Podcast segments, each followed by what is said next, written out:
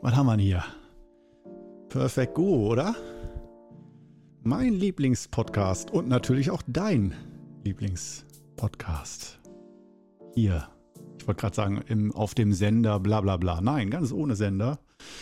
Ach, ich bin doch noch zu, zu was geprägt? Man kann ja nicht sagen 80s, 90s oder so zu sehr öffentlich-rechtliche Rundfunkanstalten geprägt, dass man irgendwie, es ist, wenn man das hier aufnimmt mit so dem Podcastgerät und den ganzen Geschichten, ist, es fühlt sich doch ein bisschen nach Radiosendung an. Und ich, ich arbeite auch mit Kopfhörern, sodass ich mich sozusagen selber abhöre, aber mit den Effekten, dass die Stimme so wie bei den Radiomoderatoren so warm und fett klingt und so, dass man das Gefühl hat, auf einmal man sei im Radio. Man hört sich selbst live dabei. Nur mal so als kleiner Höreindruck. Also äh, du hörst ja ganz normal, so wie du es hörst, aber für mich jetzt hier live ist das auch immer so ein bisschen, als würde ich mir selbst bei einer Radiosendung zuhören. Sehr abgefahrenes Erlebnis. Falls du das noch nicht hattest, mach das mal. Das ist echt lustig. So viel als kleiner Opener, schon wieder völlig versägt. Nochmal als Erinnerung, ein guter Podcast, da müsste ich ganz konzentriert, fokussiert am Anfang direkt den Mehrwert nennen, warum es sich überhaupt lohnt, diese die Episode anzuhören. Und du bist trotzdem noch dabei, hast noch nicht weggeschaltet. Wie geil ist das denn? Ja, wir sind hier aber auch bei Perfect Guru. Hier läuft alles anders. Ja, und heute machen wir es uns natürlich erstmal wieder gemütlich hier. Du weißt, es ist ein Podcast der Gemütlichkeit, sprich Entspannung. Man darf sich wohlfühlen. Ich muss heute nicht irgendwas hier Besonderes schaffen oder leisten. Das hier ist der Anti-Leistungs-Podcast und ich weiß, das macht viele sehr unzufrieden, weil man dann doch denkt, Mensch, meine kostbare Lebenszeit, da will ich funktionierende Informationen, schön strukturiert und so. Wenn du so jemand bist, dann geh mal bei mir auf den Qigong Club Kanal auf YouTube. Da habe ich nämlich Videos, die sind so richtig schön Themen sortiert. Die werden durchexerziert, die Themen. Und äh, da versuche ich auch immer relativ schnell auf den Punkt zu kommen und dich direkt mit klaren Informationen zu beliefern. Lohnt sich wirklich, wenn man sich für Qigong, Gesundheit, Stressabbau, Entspannung und so weiter interessiert. Ähm, und hier, hier ist ein bisschen Freestyle, so nach, nach der Qigong-Übung sozusagen. äh, was tut man, wenn man bereits Qigong geübt hat am Tag und so? Dann hört man sich nochmal ganz entspannt äh, den Podcast an. Und genau, heute äh, haben wir, mh, hm, ich weiß noch nicht genau, wie ich die Episode nennen werde, aber ich weiß schon genau, worum es geht, nämlich um aus meiner Sicht natürlich wieder ein ganz wichtiges Thema. Und zwar, ähm, ich denke denk mal irgendwie äh, Lebensgroove oder es wäre ein bisschen modernerer Ausdruck für Rhythmus. Rhythmus ist schon der Begriff fast schon ausgelaugt und langweilig in der ganzen Selbsthilfeszene. Aber vielleicht geht es auch noch irgendwie mit Lebensrhythmus oder so weiter und so fort. Denn ähm, als Qigong-begeisterter Mensch, nochmal so als kleine Einführung, Qigong, da denken die meisten, Qigong heißt übersetzt nochmal, also meine persönliche Übersetzung, ist Lebenskunst. Die Kunst, mit dem Leben umzugehen. Qigong. Und zu Recht würde man den Einwand erheben, wenn man dann jemanden Qigong-Übungen machen sieht. Die klassischen fünf Übungen des Wudang Qigong zum Beispiel. Stehen wie ein Baum, Naturübungen. Falls du sie noch nicht kennst, schaust dir mal auf YouTube an und üb mit. Wie gesagt, auf dem Kanal Qigong Club. Da gibt es genug Übungen zum Angucken und Ausprobieren und Mitmachen. Mm. Und äh, wenn aber Qigong übersetzt heißt, die Kunst mit dem Leben umzugehen und nicht die Kunst äh, ein paar Übungen zu machen, das ist ja doch sehr ganzheitlich gefasst. Das heißt, streng genommen würde der äh, geneigte Zuhörer dann sagen, äh, Moment mal, äh, Qigong üben wir aber nur 20, 30 Minuten am Tag, äh, wenn das die Kunst mit dem Leben umzugehen. Das Leben dauert länger als nur 20 bis 30 Minuten am Tag. Das dauert 24 Stunden. Da gehört ja alles dazu. Schlafen, essen, Freunde treffen, streiten, beerdigen, trauern, Ängste haben, Sorge haben, Zuversicht, Hoffnung fühlen. So viele Dinge. Äh, der, der graue Alltag, jeden Tag das immer gleiche, bis zur Verzweiflung, zur Verbitterung. Dinge, die funktionieren, Dinge, Pläne, die nicht funktionieren und so weiter und so fort. Ähm, ist das denn Qigong dann wirklich nur diese Übung, die fünf Übungen? Nein, nein. Bei anderen Qigong-Lehrern ja. Da ist Qigong wirklich ja, macht Qigong-Übungen, dann ist dein Alltag, funktioniert alles besser. Stimmt auch, unterschreibe ich genau so. Nur, ähm, wenn du dich ein bisschen länger mit Qigong beschäftigst, sagen wir es mal so, Phase 1, du und dein Leben, irgendwie nicht im Gleichgewicht irgendwie fehlt da was oder ist da was zu viel, Stress oder fehlende Lösungen, fehlende Energie, geschwächte Gesundheit, was auch immer, Zipperlein. Äh, psychisch irgendwie einfach fühlst du fühlst dich nicht wohl in deiner Haut hast das dies, dieser Standardspruch ich müsste was für mich tun das ist äh, den ich millionenfach gehört habe gefühlt ähm, wo dann wenig Taten drauf folgen und wenn dann nur klägliche Versuche Anfang Januar sozusagen, um mal irgendwie alles wieder einzurenken, klappt wieder nicht.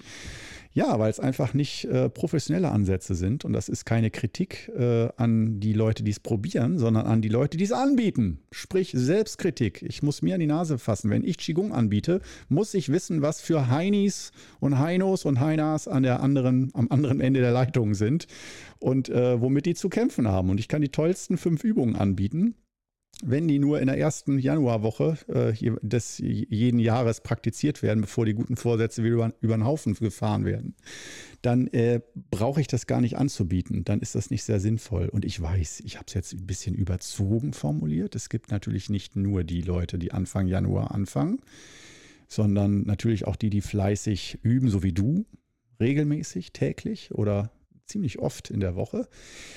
Mm, aber kommen wir zurück zu dieser Geschichte äh, Rhythmus, Lebensrhythmus und ähm, das aus meiner Sicht Lebensrhythmus, es hört sich erstmal langweilig an, ich weiß. Aber wir kommen noch zum Punkt. Denn ähm, das Thema ist sozusagen, Qigong geht über die reinen fünf Übungen hinaus. Über das reine, ich stelle mich hin und mache chinesische Entspannungs- und Meditationsübungen.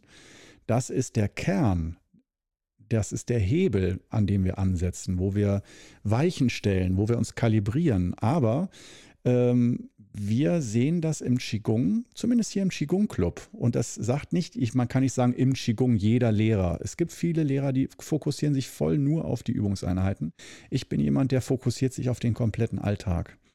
Und zwar genau so, dass man nicht den ganzen Alltag chinesische Übungen macht oder nur noch Grüntee trinkt oder so, sondern dass wir gucken, neben der ganzen Qigong-Übung, ähm, dass man mal so ein bisschen reflektiert, Selbsterkenntnis. Selbsterkenntnis ist, finde ich, äh, nicht nur der erste Schritt zur Besserung, sondern äh, ganz, ganz wesentlicher Schritt, so dass wir äh, uns nicht auf Dauer mega frustrieren. Denn mit Qigong, um es nochmal klarzustellen, so um die Kräfteverhältnisse klarzustellen, Qigong ist echt ein Wirkungshammer da kannst du wirklich wahnsinnig viel mit von deinem Leben ins Gleichgewicht bringen, deinen Energiehaushalt stärken, auch gesundheitlich echt viel machen. Da kann man sehr viel reißen mit Übung. Nicht umsonst gibt es Qigong-Übungen seit Jahrtausenden. Einfach weil so viele Menschen, egal in welcher Zeit, auf wel in welchem Land sie gelebt haben, so viele Menschen so viel damit für sich äh, reißen konnten und so, so gut profitieren konnten für ihr Leben dass das über die Generation hinweg immer weitergereicht wurde und nicht irgendwann die jungen Leute von heute irgendwann mal gesagt haben, so ein Bullshit machen wir nicht mehr, das ist doch alt, sondern immer wieder, die dann doch gesehen haben, ne, eine Generation weiter, es funktioniert immer noch, geil. Man fühlt sich besser, die Gesundheit ist besser, machen wir. Und das ist ein guter Anfang, nur ähm, es gibt so viele Faktoren, die, äh, wenn, wenn Qigong, sagen wir es mal so, einer der positivsten Faktoren, neben frischer Luft, guter Ernährung, Sport und allem drum und dran, Qigong, der Dreh- und Angelfaktor ist als positive Wirkung, dann finde ich es zwingend notwendig, im Sinne der Yin- und Yang-Theorie, dass wir uns auch die dunkle Seite der Macht anschauen. Und zwar genau die Seiten im Leben, wo wir denken, warum brauchen wir denn eigentlich Qigong? Also was bringt uns denn so sehr ins Ungleichgewicht? Welche Dinge. Und äh, dann wäre auch die Frage, warum ändern wir die nicht zuerst? Ja, warum versuchen wir händeringend mit Qigong unsere Gesundheit wiederherzustellen und nicht zuerst die Dinge, die uns aus dem Gleichgewicht bringen und unsere Gesundheit schädigen, die abzustellen oder zumindest im pragmatischen Sinne zu verringern? Weil es ist, wir denken ja nicht nur schwarz und weiß, ganz oder gar nicht, sondern Es gibt ja viele Graustufen. Und ähm, ja, das ist eine Frage, die aus meiner Sicht gerade bei den Anfängern nicht so wichtig ist. Da macht man erstmal Qigong und spürt, wie Qigong den Alltag verändert, das Alltagsgefühl. Weniger Stress, bessere Laune, mehr Durchhaltevermögen, diese eine grundlegende müdig, bleierne Müdigkeit, die weggeht und so wunderbare Dinge passieren. Oder auch einfach, dass wir merken, dass egal welche gesundheitlichen Symptomatiken wir haben, an Zipperlein oder Krankheiten, chronischen Krankheiten, dass wir merken, im Regelfall wird alles besser. Und das ist wundervoll. Nur dann kommen wir irgendwann, wir wollen erstmal ausloten mit der, wie weit kommt die Qigong-Übung. Und es gibt wieder diese, ich nenne es mal diese drei bis fünf Prozent, die machen einfach die Qigong-Übung und die sind genau in dem Feld, dass sie einfach nur diese Übung brauchen. Und dann ist ihr Leben im Gleichgewicht. Egal, was auch immer sie ins Ungleichgewicht bringt, die nehmen die Übung dazu und bam, fertig. Der, ist, der Lack glänzt wieder. Das Leben ist im Gleichgewicht, man fühlt sich frisch. Also das Gefühl sollte mindestens zehn Jahre jünger sein. Jetzt nicht für 20-Jährige, aber du weißt, was ich meine. Ab 40, so wird es interessant. Ähm, oder für viele auch schon ab 30, 35, Berufsleben, hallo? Und ähm, also ich habe auch schon viele 30-Jährige hören sagen so, oh, ich vertrage Alkohol nicht mehr so, wie als ich 17 war. Wo ich auch denke, okay, mit 30 sollte man, egal. Äh, ja, wir sind auf jeden Fall bei diesem Thema, dass wir merken, ah, so, es gibt also zwei Ansätze. Einmal diesen Ansatz nur Qigong-Übung dazu für drei bis fünf Prozent meiner, so grob Bauchgefühl geschätzt. Reicht das? Punkt. Podcast aus. Fertig. Blumen angucken, Blumen gießen. Ähm, für die anderen 95 Prozent bedeutet das, dass sie merken, ja, ich unterschreibe sofort. Positive Effekte. Sehr gut. Weswegen ich Qigong angefangen habe. Ist echt besser geworden. Aber da, äh, wenn nicht das und das wäre oder das und das. Oder welche Übung soll ich denn noch machen? Es ist ja schon ein bisschen besser geworden, aber. Das heißt, irgendwann im Laufe der ersten ja, ein, zwei, drei Monate deiner Qigong-Übung, wenn du das wirklich regelmäßig machst, damit meine ich persönlich mindestens fünfmal die Woche und mindestens täglich 15, 20, 30 Minuten. Äh, und das sollte zumindest so sein, dass du einmal am Tag, egal ob du 15 oder 20 oder 30 Minuten übst, dass du nach der Übung wirklich das Gefühl hast, wow, jetzt fühlt es sich ganz anders als vor der Übung an. Mein Körpergefühl, meine, mein Gedankenstrom, meine Emotionen, meine Psyche. Es ist ein ganz klares Vorher-Nachher-Gefühl. Dann weißt du, du hast lang genug geübt. Das ist meine Sicht. Und wenn du nicht weißt, was ist denn jetzt ganz klar und die Grenzen sind alle fließend, schwimmen, dann üb einmal 10 Minuten, einmal 20 Minuten, einmal 30 Minuten Qigong und dann guck mal so, dass das nicht, äh, dann wirst du sehen, der Effekt ist nicht exakt gleich. Also es ist tatsächlich die Übungslänge in der man sich be mit bewusstem Atmen, bewussten Bewegungen bewegt. Das geht so Zwiebelschalenprinzip immer tiefer, immer tiefer. Aber es kann auch ein zu viel geben, wenn du jetzt sagst, äh, ja, warum denn da nicht drei Stunden lang meditieren? Ähm, weil da gibt es dann diese Übersättigungseffekte äh, oder den Übersättigungseffekt, dass wenn du zu lange Zeit, und das gilt für jeden, gelten andere Regeln, wenn du zu lange Zeit dann dich meditativ bewegst, dass du irgendwann, dass das auch anstrengend ist oder du die ganze Zeit stehst, ohne dich zu bewegen und dann ermüden die Muskeln und dann bist du einfach irgendwann drüber. Und dann ist deine Entspannung auch irgendwann dahin. Oder du bist einfach nur abgelenkt oder gelangweilt und genervt von dieser ganz langsamen, viel zu ruhigen Bewegung. Und weil man sich da auch erst langsam dran gewöhnt, dass äh, man sich da wohlfühlt und auch länger wohlfühlt.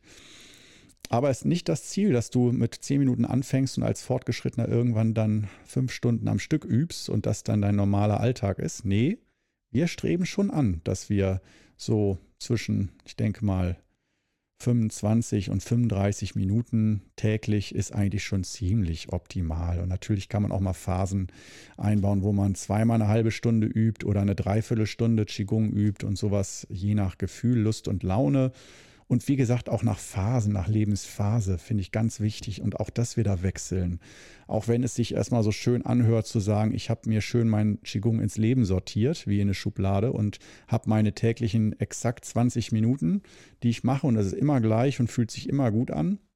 Wunderbar, wenn du so jemand bist, zieh es durch, hab deinen Rhythmus. Aber heute ist ja das Thema ein bisschen Rhythmus, Groove. Da merke ich das halt wie auch in einem Lied. Da gibt es dann auch halt nicht umsonst Strophe, Refrain, Strophe, dann noch den C-Teil oder so. Also bei jedem Popsong gibt es diesen Wechsel. Das ist nicht immer nur Strophe. Das heißt auch wieder dieses Yin- und Yang-Prinzip, ganz grob gesagt Strophe und Refrain, ähm, dass auch bei der Qigong-Übung in deinem Alltag aus meiner Sicht äh, so ein Wechsel und jetzt kann man sagen, ja, ist doch ein Wechsel. Einmal am Tag Qigong, das ist der Refrain und den Rest des Tages Strophe oder so. Also äh, könnte könnt man jetzt ja so billig vergleichen. Aber ich meine das eher so mit äh, Qigong-Übungsphasen. Und zwar, dass es Phasen gibt, wo du dann mal 20 Minuten jeden Tag machst, wo du sagst, so, jetzt mache ich mal einen Monat intensiv, aber auch begrenzt. Das ist aus meiner Sicht so das optimale Qigong, was ich vermitteln möchte, dass du jetzt noch nicht genau weißt, wie du in zwei Monaten Qigong üben wirst, dass es ein bisschen eine Überraschung ist, aber du hast es selber in der Hand. Du darfst nach deinem Gefühl gehen. Das wird nicht von außen aufdoktriniert, sondern äh, du kannst ganz einfach gucken, wie geht es mir gerade, was brauche ich, brauche ich mehr Energie oder äh, habe ich die Zeit gerade überhaupt dafür oder nicht und sich nicht so unter Druck zu setzen, weil viele kommen dann in dieses Schwarz-Weiß-Ding rein, in dieses ganz oder gar nicht Ding. Und wenn ich gerade wenig Zeit habe zu üben, ach, dann übe ich lieber gar nicht, anstatt sich an meine Worte zu erinnern, Mensch, wir haben ganz viele Drei-Minuten-Übungen, kannst du auf dem Klo machen jeden Tag ein, zwei Mal auf dem Klo, wenn du auf der Schüssel sitzt, sind wir mal ehrlich hier, dann ein bisschen Herzberuhigungsübung, mal ein bisschen tief durchatmen und so. Nutze diese Pausen. Und dann kannst du trotzdem dich ein paar Mal am Tag kalibrieren, dich einnorden und dir geht es viel besser. Und wenn du dann wieder ein bisschen mehr Luft hast, dann übst du wieder ein bisschen intensiver Qigong. Das ist so mein erster Tipp. Und der zweite Tipp, das hatten wir eben schon aufgemacht, das Fass äh, die dunkle Seite der Macht. Das heißt, es wird aus meiner Sicht, je fortgeschrittener du bist, immer wichtiger, dass du dich mit klarem Kopf, den du beim Qigong gewinnst, bei der Qigong-Übung gewinnst, ein klarerer Geist, ein klarerer Kopf, bessere Ideen, Zusammenhänge besser erkennen, bessere Lösungen finden, dass du also die geistigen Voraussetzungen dafür schaffst, für dein Leben ganz, ganz viele Lösungen zu schaffen und ganz viele neue Wege gehen zu können. Und das heißt nicht, dass du, weil viele verbinden damit sofort Job kündigen, scheiden lassen, Haus verkaufen.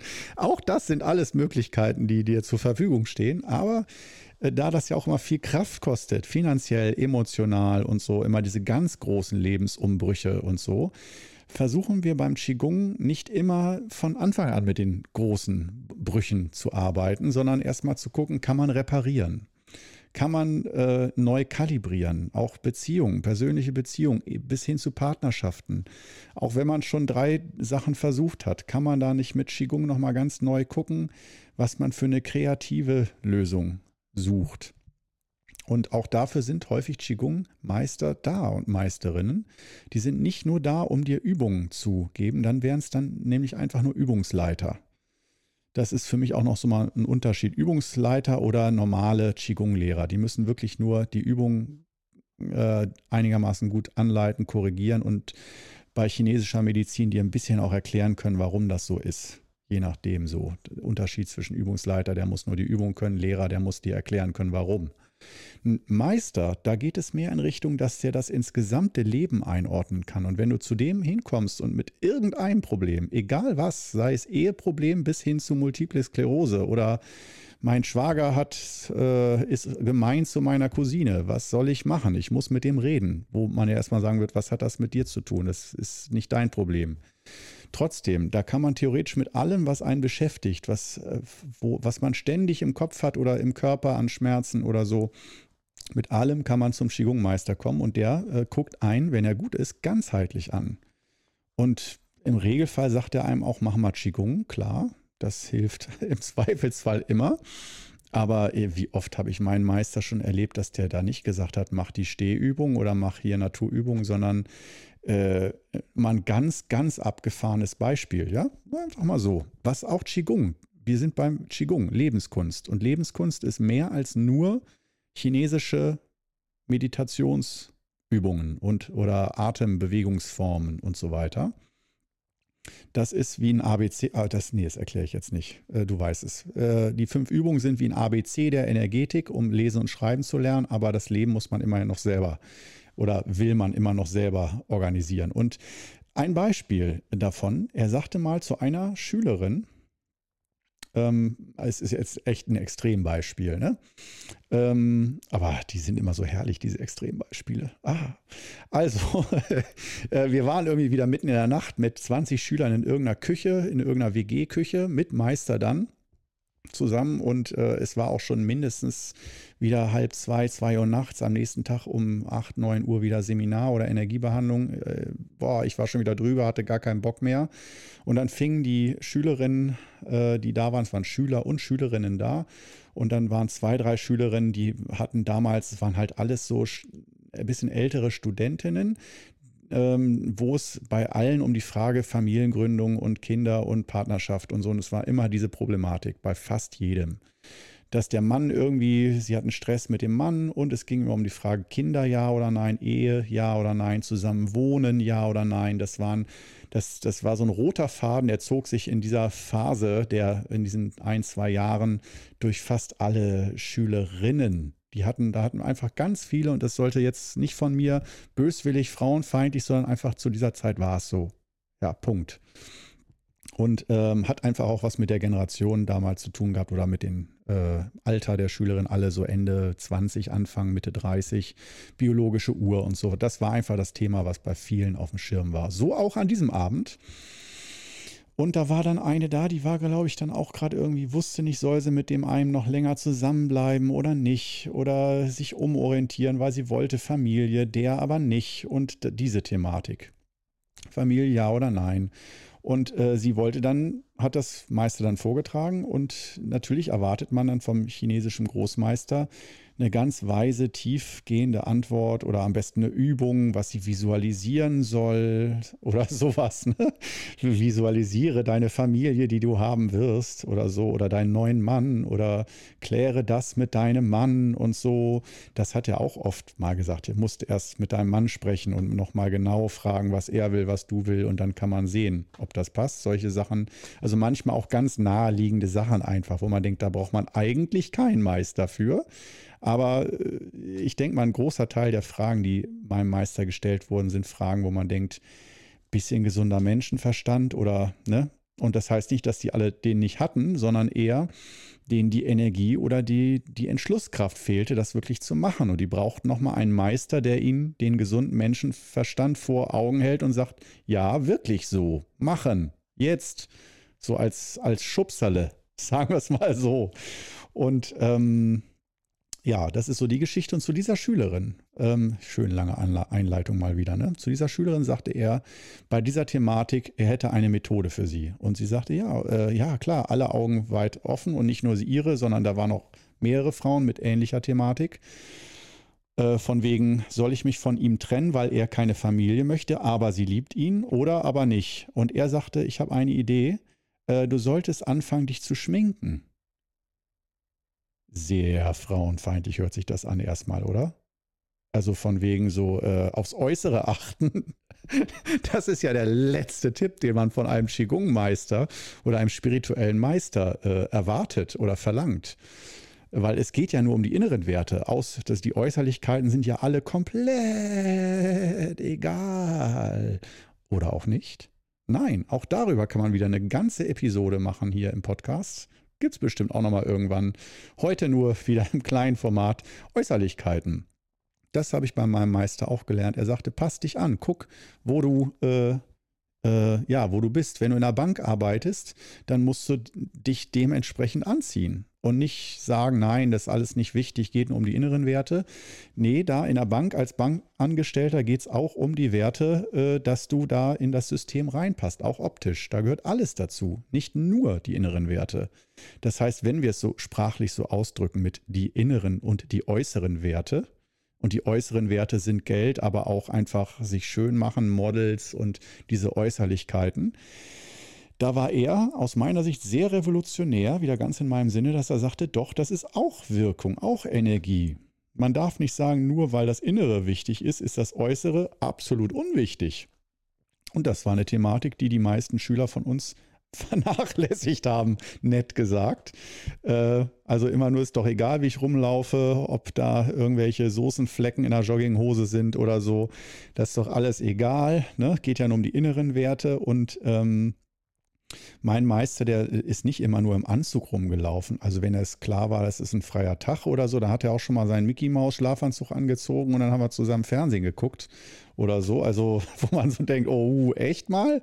So, ich dachte, der zieht irgendwie solche seine Seidenmeister äh, Pyjamas an oder sowas. Nee, alles viel zu aufwendig. Dann ganz einfach irgendwie, es wirkte alles wie aus dem Second-Hand-Laden zusammengeklaubt, äh, diese Freizeitkleidung von ihm. Ähm, aber also wirklich, er weiß, wie es ist, sich nicht um sein Äußerliches zu kümmern. Das kann der sehr gut.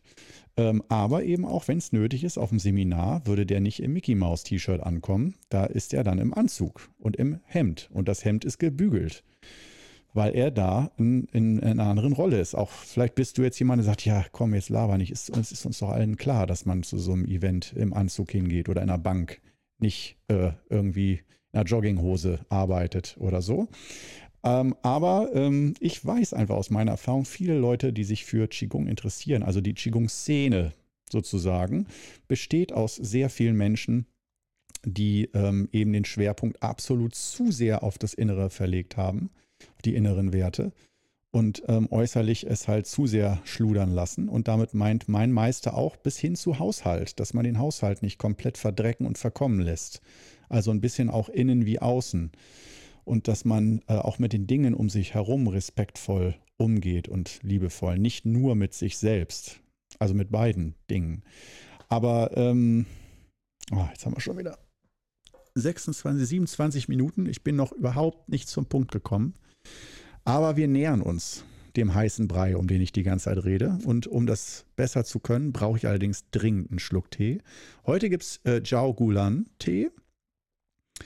Wieder mal, den ich ja auch sehr liebe. Und während ich jetzt hier ein Schlückchen genieße, bedeutet das für dich wieder ein Atemzug in bewusster, tiefen Stille.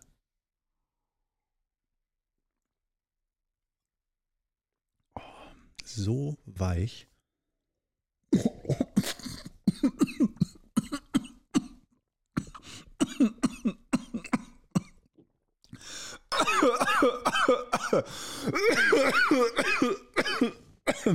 nee, echt live verschluckt und zurück ins Glas gespuckt, den Tee. Oh. Oh. Und das mir wäre im Podcast. Im Podcast. Jeder vernünftige Guru würde das jetzt durch seine Assistenten rausschneiden lassen. Minute 27, 20 bis 27, 50 raus. Aber du kennst mich. Ich lasse sowas drin. Na, gut. Also jetzt kriege ich krieg wieder Luft. Habe ich vom toll, habe ich ganz groß spurig hier meinen Tee trinken wollen und zack, gleich die Rechnung serviert bekommen. Vielleicht, weil ich eben gerade Spaß über meinen Meister gemacht habe. gleich mal verschlucken im Anschluss. Sehr geil. Ja, so muss das sein, aber immer mit Humor nehmen. Oh, Mann. Ja, also ähm, wo waren wir stehen geblieben? Äh, Lebensrhythmus. Also, das war jetzt so ein Beispiel, äh, dass er zu der Schülerin sagte, äh, sie soll sich einfach mal schminken, mal schön machen. Das hat die dann tatsächlich auch gemacht und hat dann einen neuen Mann kennengelernt, mit dem sie jetzt zusammen ist. Familie hat sie, glaube ich, nicht mehr gegründet.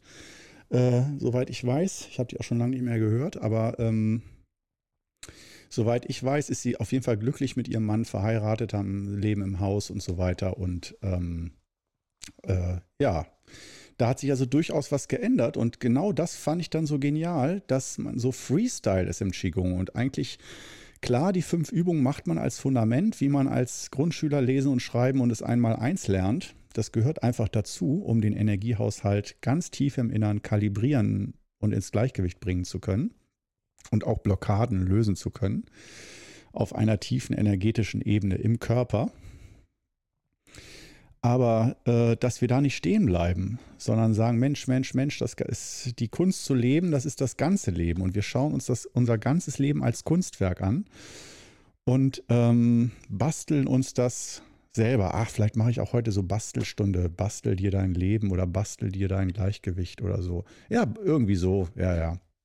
Genau, so machen wir das. Und äh, denn das ist nämlich ein schönes Bild dann, dieses Gebastele, dass man äh, alle Lebensbereiche sich anschaut und ähm, dann guckt, wo sind die wichtigsten Hebel, die wir verstellen können, weil zum Beispiel, das war für mich so ein Eye-Opener.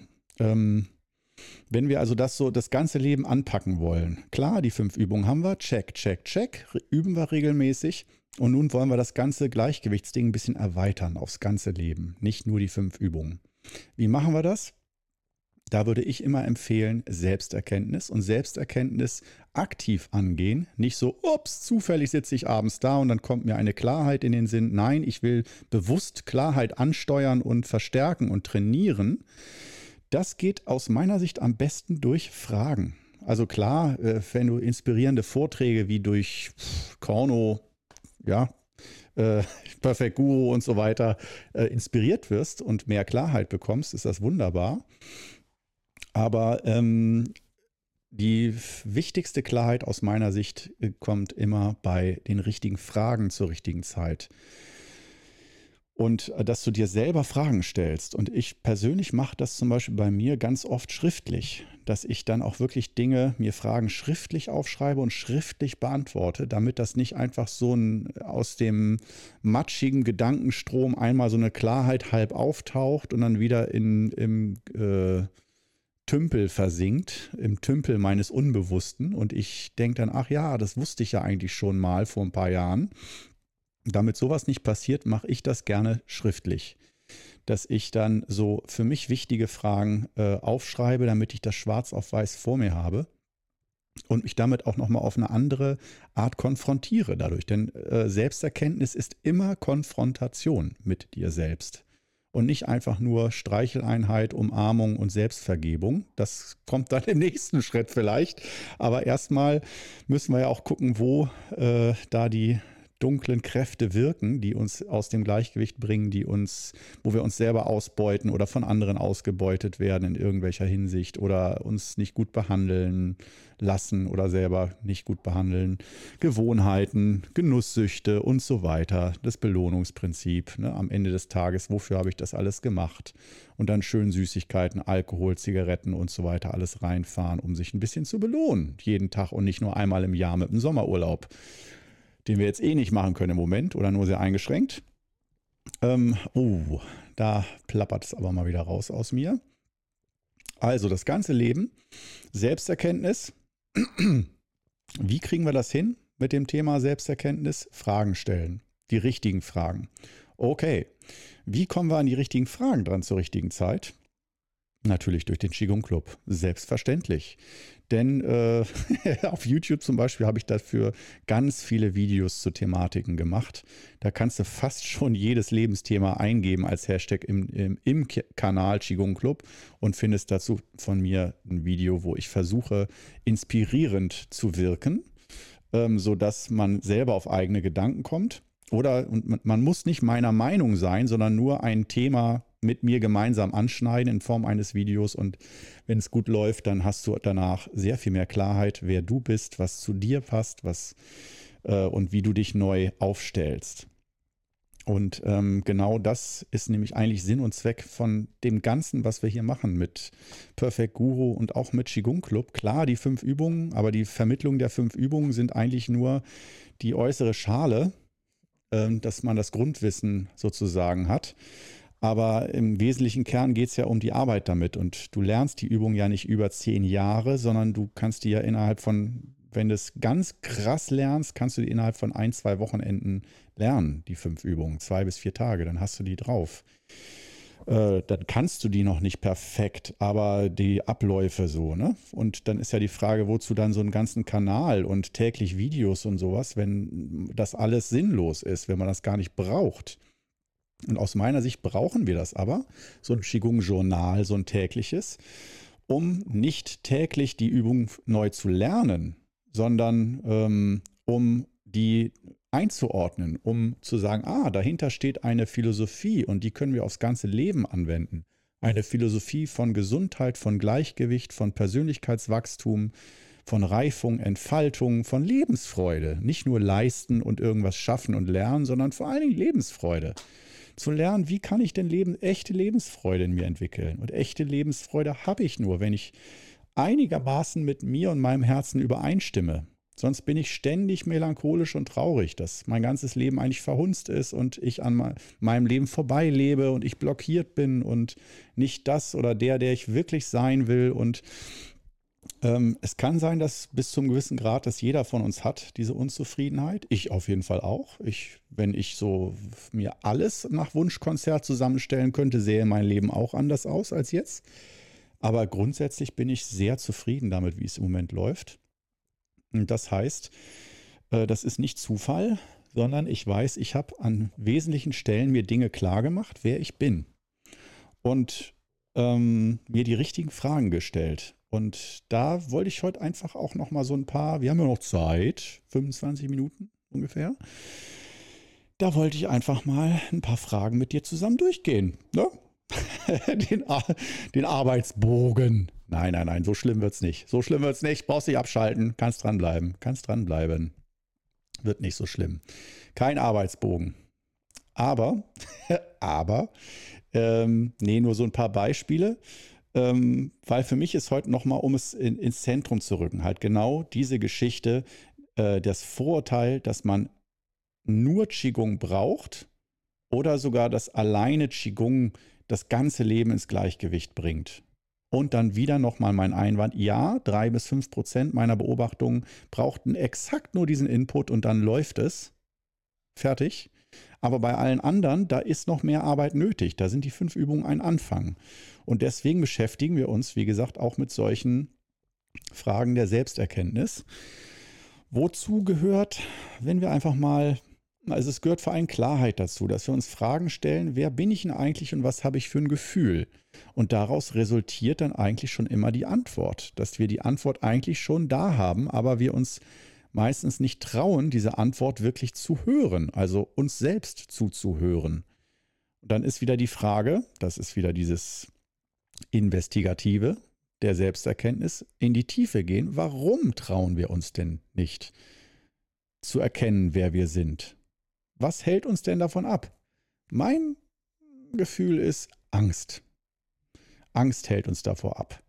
Äh, und Angst als Sinne von einer Art von Sicherung, dass wir äh, Angst vor Veränderung haben, weil Veränderung unserer Erfahrung gemäß ganz häufig mit Überforderung eingeht. Und Überforderung ist für unser Energiesystem Gift.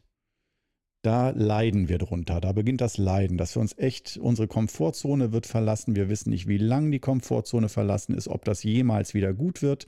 Und wenn man irgendwo ein kleines Plateau an Sicherheit hat oder an, ich meine, ich habe irgendein, irgendein kleines Leben wenigstens, wo ich weiß, wo ich stehe, dieses Plateau aufzugeben, dieses Mini-Sicherheits-, Mini-Wohlfühlplateau, das ist kein echtes Wohlfühlplateau. Nur so, ja, ah, wie soll es denn anders gehen, Plateau? Ähm, wenn wir das verlassen würden, ähm, dann hieße das ja, dass wir uns auf neue Dinge einstellen müssen. Und auch wenn wir ein Leben im vielleicht so ein, wenn du dir, dir jetzt mal dein traumhaftes Leben vorstellst, alles perfekt. Ja, alles die Leute um dich rum, die Tätigkeiten, denen du nachgehst.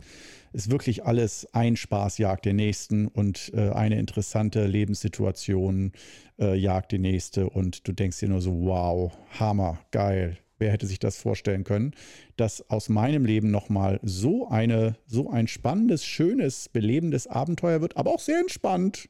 Nicht zu stressig, nicht zu abenteuerlich, ja? Genau das Gleichgewicht zwischen nicht zu langweilig, gar keine Bewegung, dass man schon merkt, da ist ein bisschen, da geht ein bisschen was und da ist auch ein bisschen positive Ungewissheit da, ein bisschen Spannung. Ne? Wenn man, nur mal Beispiel, wenn man beim Fußballspiel schon immer genau vorher wüsste, wie das Spiel ausgeht, da geht ein bisschen die Spielfreude oder die Zuschauerfreude verloren. Genauso ist es ja auch im eigenen Leben. Egal, wenn wir wüssten, dass alles genauso läuft, wie wir es wollen, immer zu, dann wäre der Reiz weg und somit auch wieder äh, das Herz wäre tot. Daher, wir brauchen anscheinend diese gewisse Lebensungewissheit und Unsicherheit bis zu einem gewissen Grad, damit sich das Herz lebendig fühlt und damit so ein bisschen Spannung, Thrill erzeugt wird im Leben. Und da braucht natürlich jeder unterschiedlich viel von äh, Sicherheitsfanatikern, die sagen, ja, ja, äh, bleib mir bloß damit fern.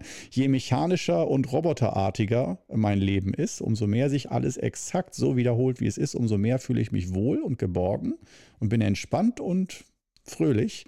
Aber solche Menschen, wenn ich die mir anschaue, äh, bin ich mal ganz ehrlich, da fehlt mir oft so ein bisschen die Lebensfreude.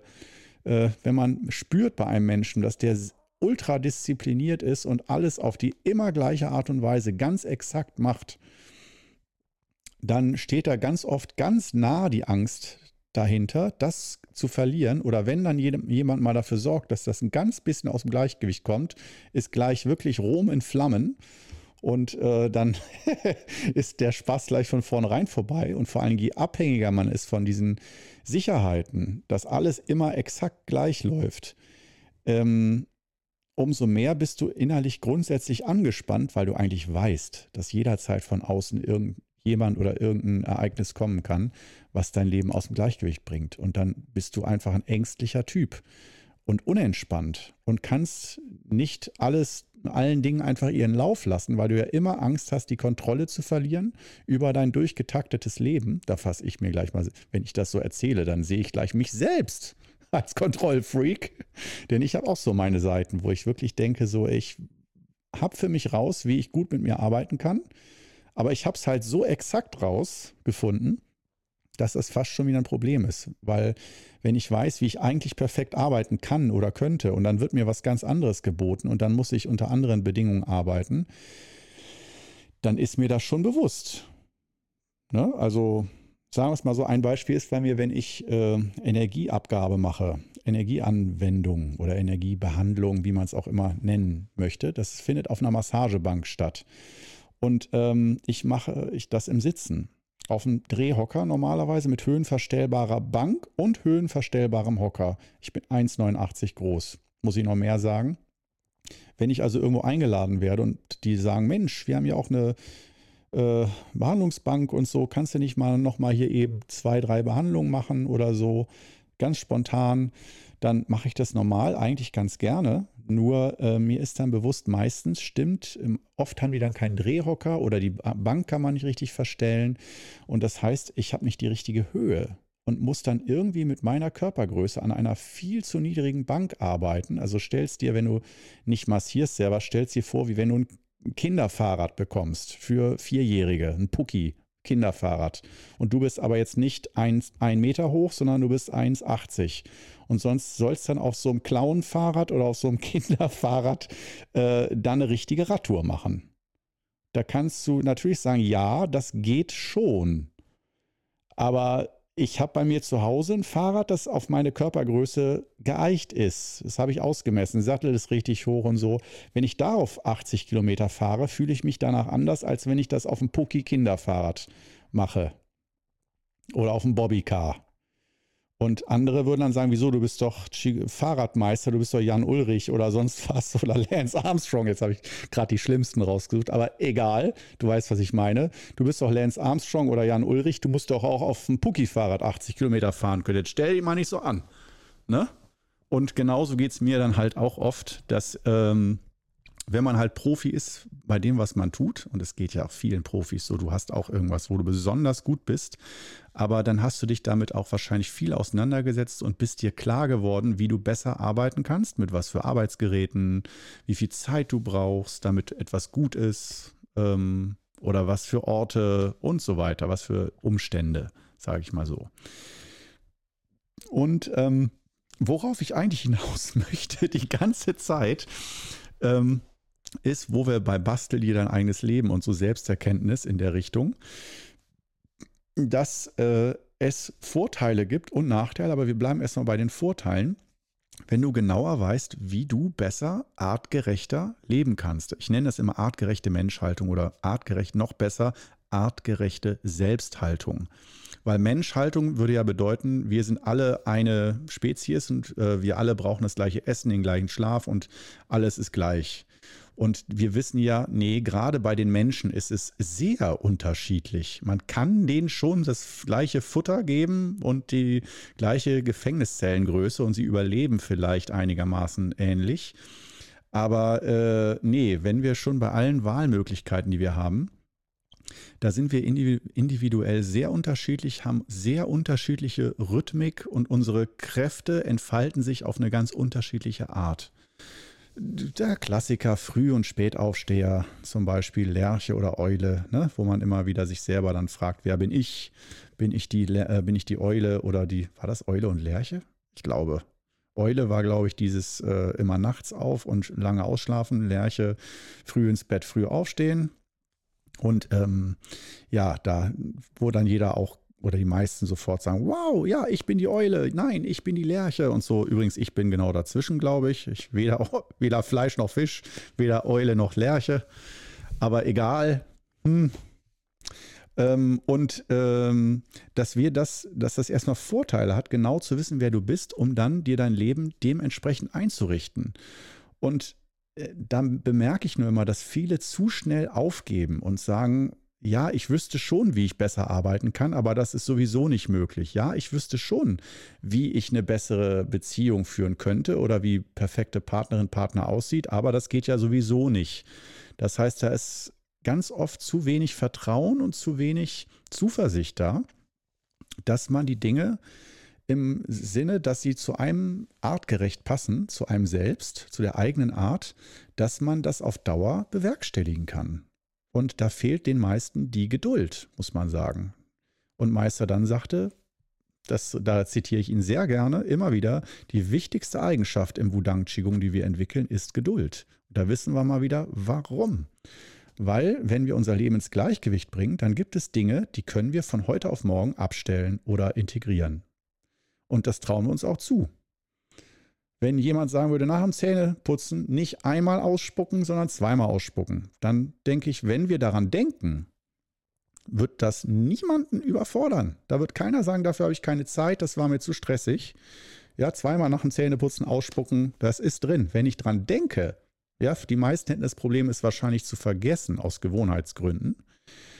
Aber äh, das ist so der eine Part. Aber der andere Part ist, wenn man dann sagt, ja, äh, jogg doch mal jeden Tag 10 Kilometer, dann wird es dir auch besser gehen gesundheitlich.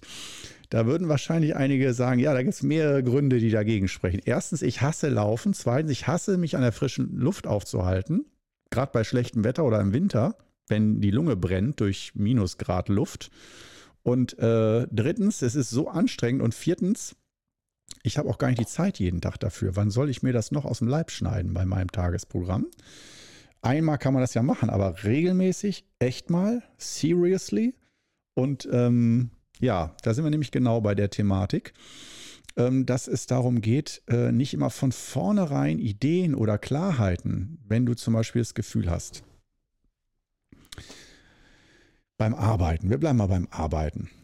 Wenn du beim Arbeiten das Gefühl hast, du weißt, wie du am besten arbeiten kannst, dann guckst du dir deine momentanen Arbeitsverhältnisse an. Sei es die Tätigkeit als solche, die du am liebsten machst, und äh, sei es äh, auch die Art und Weise, wie du es machst. Das ein Beispiel ist alleine oder in einer Gruppe arbeiten, ist für mich ein Klassiker. Ich hatte mal irgendwann so einen Selbsthilfe-Fragebogen. Ich mache da auch immer noch äh, Selbsthilfebücher auch ab und zu mal mit, um immer mal wieder auch zu sehen, was ist gerade neu auf dem Markt, um mich inspirieren zu lassen. Und siehe da, ab und zu sind mal so coole Sachen dabei. Und bei so einem Start-up-Buch irgendwie, ob äh, das eigene Business funktioniert oder nicht oder so, ähm, das hatte ich mal vor einem Jahr oder irgendwie so gemacht. Da war dann unter anderem auch die Frage, man soll mal das eigene optimale Arbeiten beschreiben, wo man, und zwar, ähm, wo man bislang die besten Erfahrungen gemacht hat beim Arbeiten. Das fand ich sehr augenöffnend. Und das ist heute für mich auch schon so die, die innerste Kern-Mehrwertfrage, die ich dir mitgeben will, einfach mal in Bezug aufs Arbeiten, dass du ähm, nicht dir überlegst, ähm, wie glaube ich, würde ich vielleicht besser arbeiten können, sondern dass du dich an von Kindheit an Hausaufgaben machen äh, oder dein Zimmer aufräumen im Kindergarten, bis hin zur, zur heutigen Zeit, wo du vielleicht irgendeiner Tätigkeit nachgehst oder arbeitslos bist oder Haushalt machst oder was auch immer, ähm, dass du dir anguckst, welche Arbeiten habe ich gemacht und wo habe ich mich beim Arbeiten als solches, sprich Tätigkeiten regelmäßig ausführen, äh, Aufgaben, Projekte erledigen und so weiter. Wo habe ich mich da am wohlsten gefühlt? Wo war ich da am meisten in meiner Kraft? Und zum einen thematisch, welche Fähigkeiten? Also beim Malen, beim äh, ja, Hausputz, beim Verwalten von Steuererklärungen, egal wo, wo habe ich mich da am wohlsten gefühlt? Aber dann auch weiterzugehen und zu fragen, an welchen Orten habe ich diese Arbeit am besten gemacht? Wo habe ich mich da am wohlsten gefühlt? Und das muss jetzt nicht exakt das Arbeitszimmer bei meinem Großvater 1974 in Oberhockenheim sein oder so, sondern einfach Arbeitszimmer. Die und die Größe. War es ein Kellerloch oder war das ein riesiger Raum?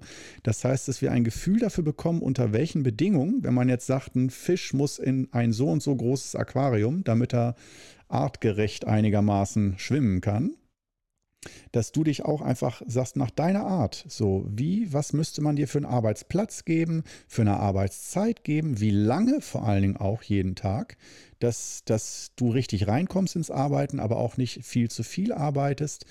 Und das natürlich kannst du da auch ein bisschen raten oder ein bisschen gucken, wie du glaubst, dass es besser wäre. Aber bei dieser Frage geht es vorrangig darum, dass du auf deinen Erfahrungsschatz zurückgreifst und da guckst, Gab es in deinem Leben schon mal irgendwann eine Arbeit oder eine Zeit, wo du zufrieden warst oder einfach in Relation zueinander? Und ich nenne dir mal ein paar Beispiele.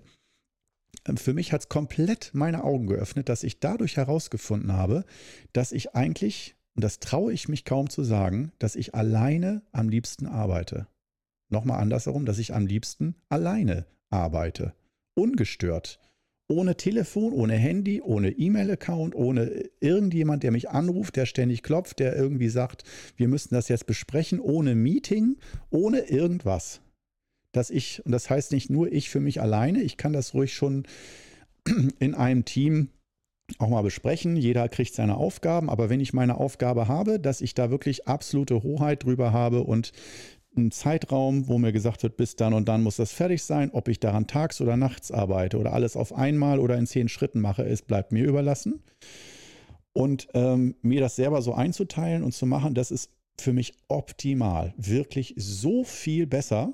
Und ich habe so viel schlechte Erfahrungen gemacht, wenn ich in irgendwelche Teams gezwängt wurde mit Leuten, die sich ganz oft hervortun, nur dadurch, wie sie es haben wollen, ohne dass sie Ahnung haben. Also wenig Erfahrung, ganz hohe Ansprüche stellen, ohne wirklich pragmatische Erfahrung auf Gebieten zu haben, die dafür nötig sind. Und das hat mich so frustriert, so oft, dass, äh, dass ich denke, Mensch, eigentlich äh, klar, wenn jemand immer negative Erfahrungen macht, weil er ein negativer Mensch ist, dann muss da vielleicht einfach mal ein neuer Erfahrungswert rein oder neue Leute. Verstehe ich.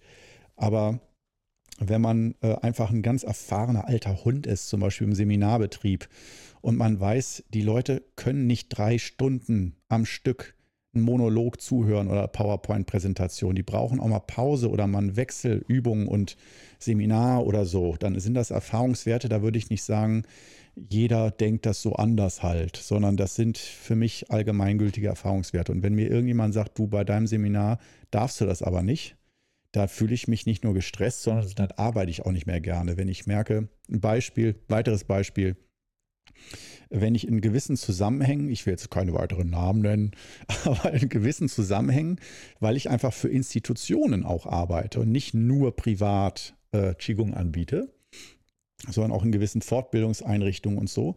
Da wird dann einfach gesagt, für die Fortbildungspunkte müssen gewisse Zeitstunden abgerissen werden. Und das heißt, pro Tag, weil die Leute extra anreisen, müssen neun Fortbildungsstunden stattfinden.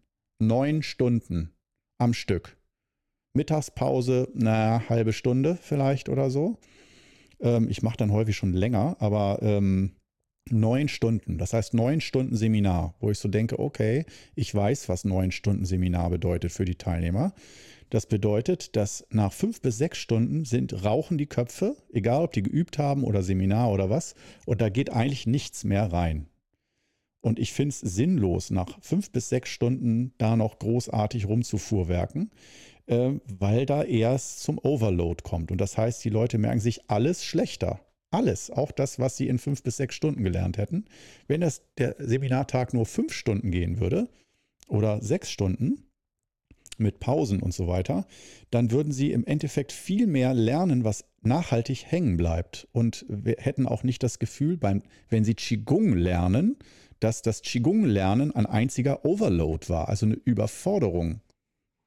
Und ähm, ja, das, da kämpfe ich zum Beispiel mit, mit solchen Geschichten. Aber da kann ich mich noch einigermaßen drauf einstellen.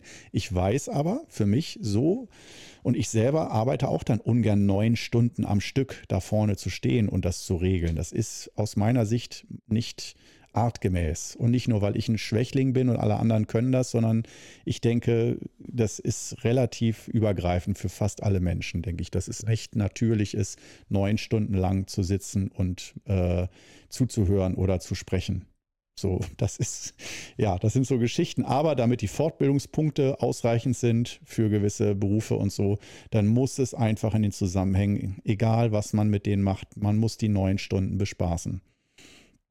Ja, und da gibt es sicherlich viele Beispiele, die in die Richtung gehen. Und ähm, ja, da will ich nur dazu anregen, so dieses Art, diese artgerechte Selbsthaltung, äh, dann sich immer mehr Fragen zu stellen, auch immer mehr Detailfragen. Und es geht erstmal nicht darum, dass du das umsetzen kannst, sondern nur, dass du dir möglichst viel Klarheit äh, viel Klarheit in dir erzeugst, wie du am besten leben kannst, arbeiten kannst, welche Essen äh, du am besten verträgst. Das geht ins Gesundheitliche hinein. Also das kannst du sofort auf zu, zum Thema Ernährung zum Beispiel übertragen. Und du fängst nicht an, was sollte ich oder darf ich essen. Natürlich, klar, immer kein Zucker, kein Alkohol, nichts, was Spaß macht.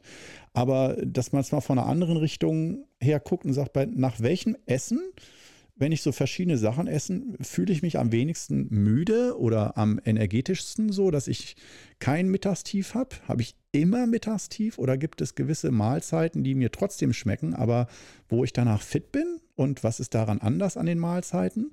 So ein bisschen Forschung betreiben, wie dein persönlicher Motor am besten läuft, auf allen Ebenen, auf körperlicher Ebene, auf geistiger Ebene, auf psychischer Ebene dass man langsam sich so sein Leben einrichtet ähm, und langsam nach und nach auf Chancen guckt und äh, auf Wege guckt, die man einschlagen kann, um mehr und mehr ähm, artgerechte Selbsthaltung zu praktizieren und mehr und mehr bei sich anzukommen, den eigenen Rhythmus zu finden und so weiter. Und das ist das ist die positive Seite. Und jetzt drei Minuten vor Schluss, sehr, sehr passend, nochmal äh, die Gegenseite. Der Nachteil daran ist, das merke ich auch, weil ich bin sehr fortgeschritten, was das angeht inzwischen und habe ganz viel in meinem Leben so eingestellt, dass ich wirklich optimal arbeiten kann, ohne zu burnouten und ohne mich völlig fertig zu machen.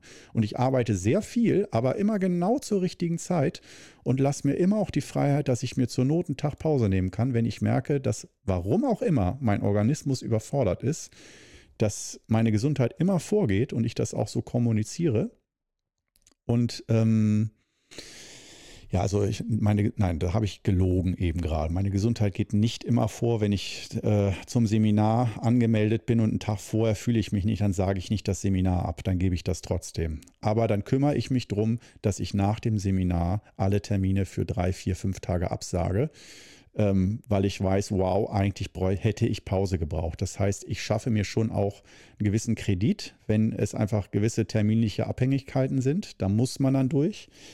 Aber der Nachteil von dem Ganzen ist, wenn man sich immer besser kennt, ist, dass man auf eine gewisse Ebene auch, ich will nicht sagen, unflexibler wird. Also wenn du die Klarheit hast, wie es echt optimal läuft und dann weicht das Programm oder die, das Mögliche von dieser Klarheit ab, das, was dir geliefert wird. Wieder Beispiel Massagebank und Drehhocker viel zu niedrig. Wieder der, du bekommst das Puki-Fahrrad für die 80 Kilometer Fahrradtour für Dreijährige und du bräuchtest eigentlich normales Fahrrad für Erwachsene. Ähm, das, dann, äh, wenn du immer nur Puki-Fahrräder hättest, dann würdest du sagen, ach, mal wieder die Fahrradtour mit Puki, oh Gott, habe ich keinen Bock drauf.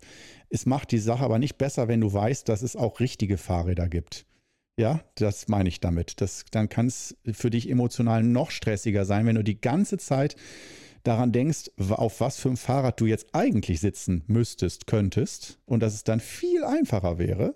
Und wenn du das aber noch nie gemacht hast, sondern immer nur das Pucki gewohnt bist, dann nervt es dich zwar an, aber stresst dich irgendwo auch weniger, weil du denkst, das ist halt normal. So, in dem Sinne. Viel weiter geht es jetzt auch nicht. Wir haben die Stunde rum. Darauf wäre ich jetzt gerne noch zehn Minuten eingegangen, aber wir haben einfach mal so diese Begrenzung eine Stunde lang dann auch. Sonst machen wir einfach weiter beim nächsten Mal. So, wir bleiben ja hier im Groove und ich freue mich auf jeden Fall, dass du heute auch wieder mit dabei gewesen bist. Hier und äh, wir hauen ja eigentlich immer in die gleiche Kerbe. Es geht darum, dass wir ein glückliches, zufriedenes, gesundes Leben haben, dass wir darüber sprechen, mit Spaß und Freude. Und in diesem Sinne, schön, dass du wieder mit dabei gewesen bist heute und bis zum nächsten Mal.